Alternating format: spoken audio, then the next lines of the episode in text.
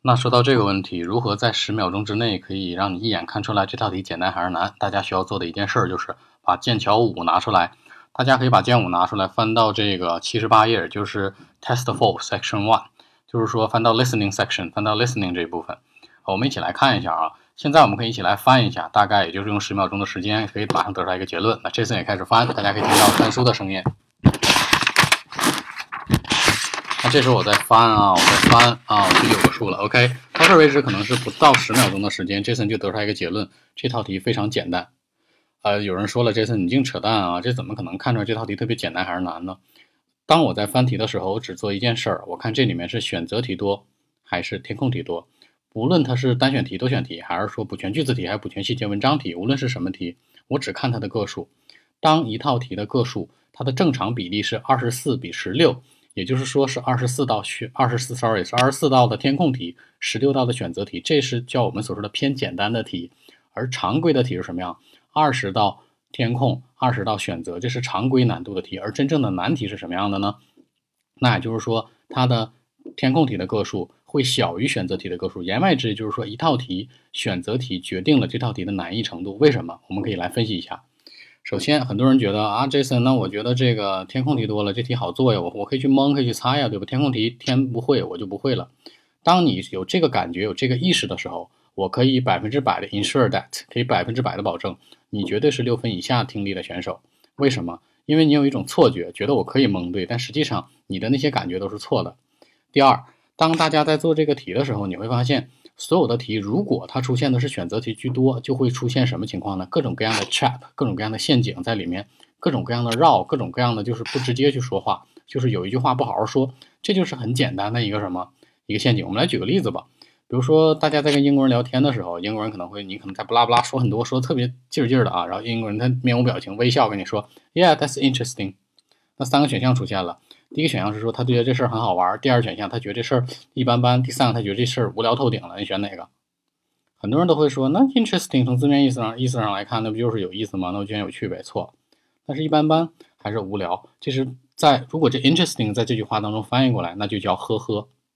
那我们知道在汉语当中什么情况下会说呵呵呀，对吧？那这时候这答案就可以知道啊，原来是非常无聊的意思。但是如果你只只是从字面意思上来分解的话，字面意思上来看的话，其实大家会会会选呢，那就是有趣呗。其实不是这样的。那我们可以看剑五这道题当中啊，就是说，嗯，这套题它是特别特别简单。为什么用这套题来举例子？因为它这套题里面几乎涵盖了百分之七十以上的题型。那我们可以看到，这里面有这个补全文章信息题，然后有补全句子题，有这个填表格题。然后呢，还有快速表格题，以及这个我们所说的分析概念题，以及单选题，然后还有多选题，以及最后长单选题，以及最后的一个我们所说的排序题。就说这短短的一套题题型这么多，那那那我们怎么可以得出来结论？那 Jason 他题型多，怎么就就就这个简单了？记住了，雅思听力考试永远是一个权衡项目，叫 balance 的那种 control，就是说，当一套题这里面它题型很多，而且还是填空题多的时候，那这套题你就捡着了。因为它不会给你动太多的歪脑筋，而只会把答案一个一个给你送进去。也就是说，你需要做的是把这个单词听准了，听准了单复数，往里面填准了，写写对了大小写就 OK 了。那我们可以来简单分析一下。同样的话啊，我们可以来看一下剑五的第三套题。那 Jason 现在也在翻啊。第三套题呢，是我们所说的这个五十四页。第三套题我们再来翻一下，十秒钟一起来看。Jason 也在翻，然后 Section Two 啦，然后 Section Three 啦，那 Section Four。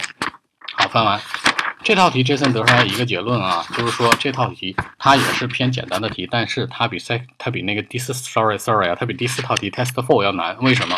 因为这里面它所有的填空的题，它的题型，包括选择题，它的题型都非常单一。那从这一点上，我就可以判别出来啊，原来第三套题比第第四套题难。因为什么？他们俩同样是填空题多，但是它比它难，因为它的题型比较少。说白了，它的陷阱就会多。雅思听力考试里面考的永远都是这样的一个特点，我不能说是永远，但是 ninety nine percent 大概是这样。那这个时候呢，可以教给大家最简单的方式。那每次你在考试的时候，当你拿到这卷子的时候，它都钉到一块儿了，对吗？你快速过一下，让自己心里有个数啊。那首先要做两件事：第一，看选择题多还是填空题多；第二件事，看它题型的多少。如果它填空题多，题型还多，那说明 OK 这道题简单，你只需要仔细去听就好了。那如果说这道题可能题型比较少，还是填空题多，那你就。求爷爷告奶奶怎么办？还是自己多用心去 care 一下。就是听到一个答案，不要马上写，要想一想，看这题到底是不是答案。那除此之外呢，还有一个小的方法是什么呢？你也可以做一个简单的自检。什么叫自检呢？如果你现在还是觉着杰森，我还是喜欢做选择题，我觉得选择题无论单选题、多选题，我做的都特别棒，那你就需要重新去审视你的听力这个科目了。因为在这种情况下，说明你的程度真的非常的，你懂的。不是非常的给力，而是你有很大的提升空间。我不能说不好，但是呢，大家当如果有这种情信号或这种情况的时候，一定要警示一下自己，永远记住了，在整个听力考试当中，选择题是最难的，越简单的选择越难。比如说单选题是最难的，没有之一。OK，好，谢谢大家。